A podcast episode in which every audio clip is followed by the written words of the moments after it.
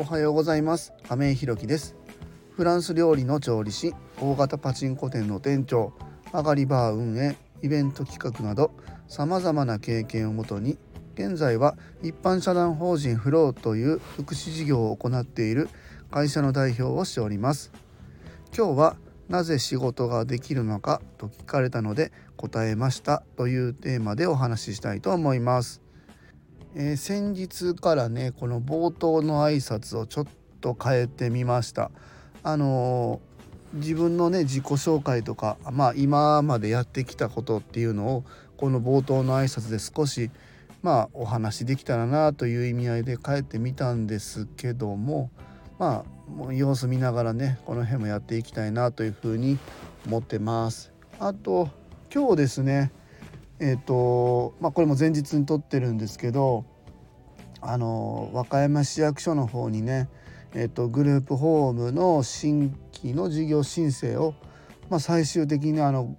提出し終えました。結構ね、まあ、大変でしたねこれね、まあ、あの項目としては30項目以上書類、まあ、多分50枚ぐらいあったのかな。これまあ今回行政書士さんに頼まずにちょっと自分でやってみたんですけどまあ結構ねボリュームもある内容で大変だったですね。夜も結構こう調べ物したりや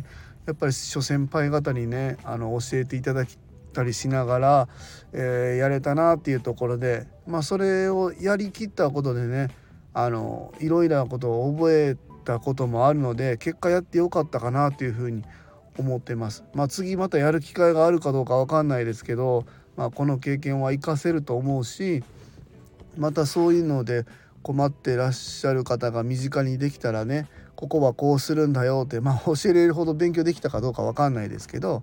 まあちょっとアドバイスできるかなというふうに思います。ちょっとね今日あのかなり疲れましたけどまあやりきったなっていうふうに思います。はい、えー、本題に入る前にお知らせをさせてください。一般社団法人フローでは障害のある方向けのグループホームを来年2月に和歌山市の三日面というところで開所いたします。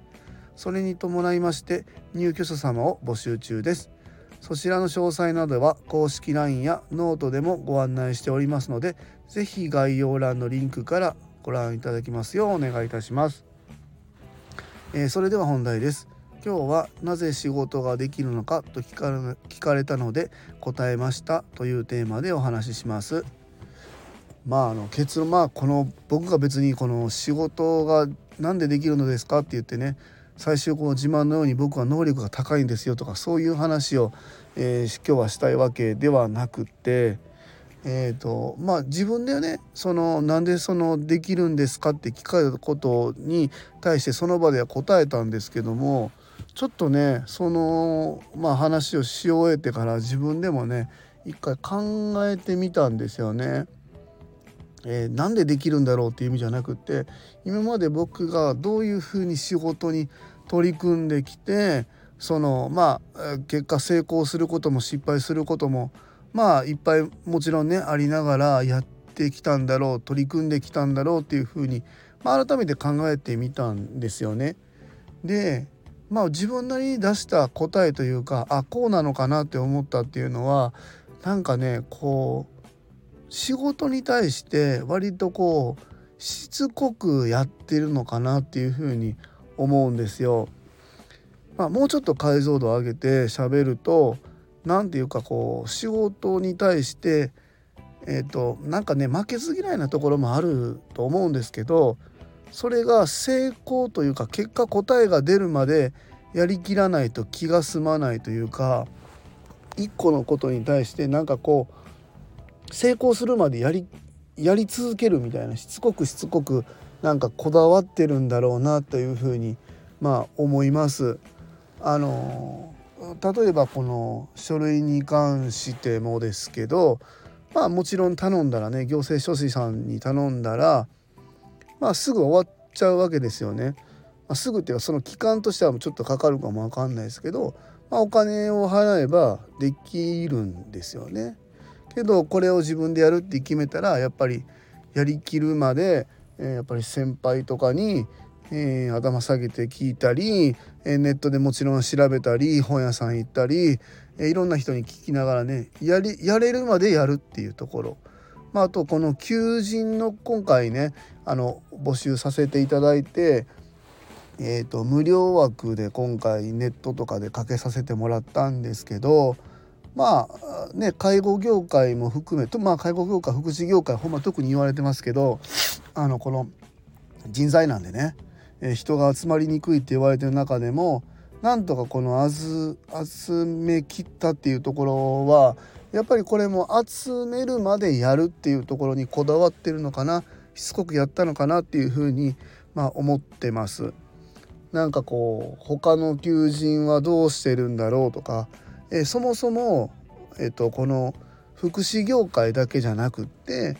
今こう市場に出てる求人はどんな流れでどれぐらいの時給でどういうふうなそのスタッフに対する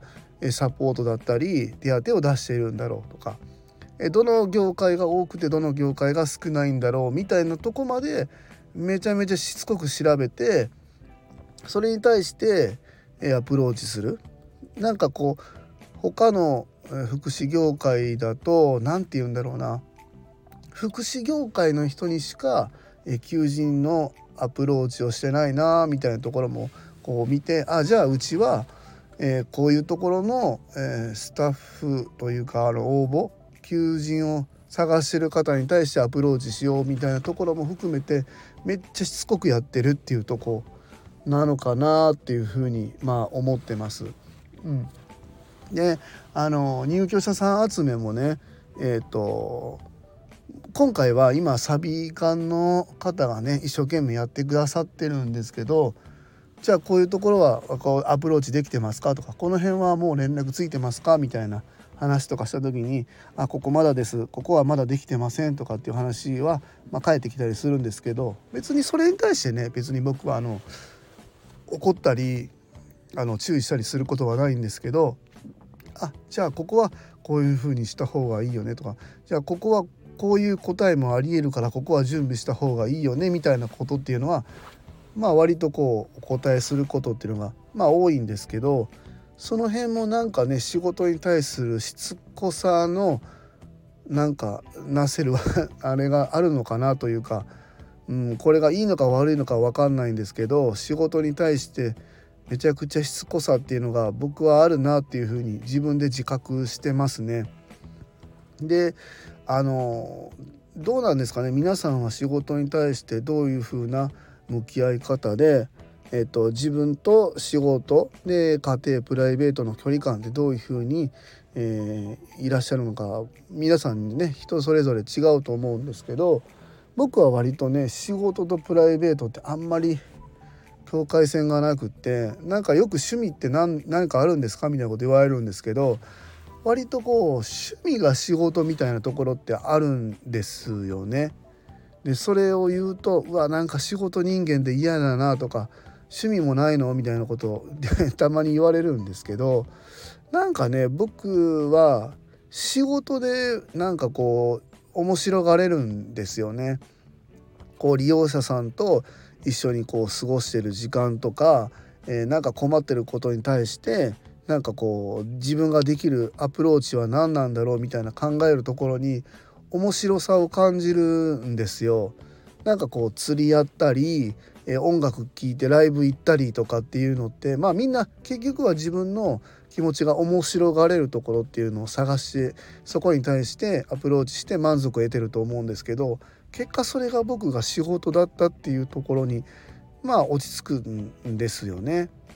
まあ、これ賛否いろいろあると思うんですけど僕はこうそこに面白がれるんで結果その仕事に対してしつこくこう執着するというかな。なんか釣り道具でもあるじゃないですか。そのすごいこだわってめちゃくちゃお金かけて、えー、そのそこに時間をむちゃくちゃこう使って没頭するみたいな。家族からなんかすげえ反対されながらも釣り道具めちゃくちゃ集めてますみたいな人いると思うんですけどまあ僕はそれが仕事なのかなっていうふうに思思います。これほんまにみんなに別に勧めるわけじゃないんですけど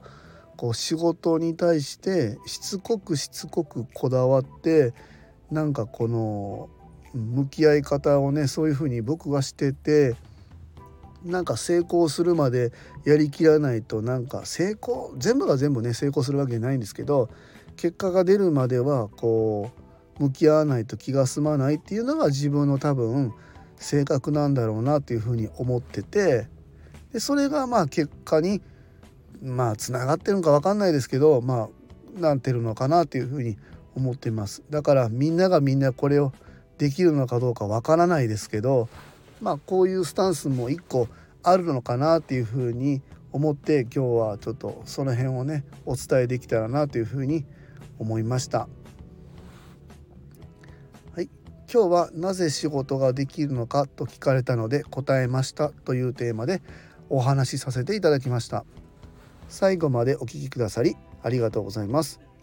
次回の放送もよろしくお願いいたします。今日も素敵な一日をお過ごしください。一般社団法人フローの亀井弘樹でした。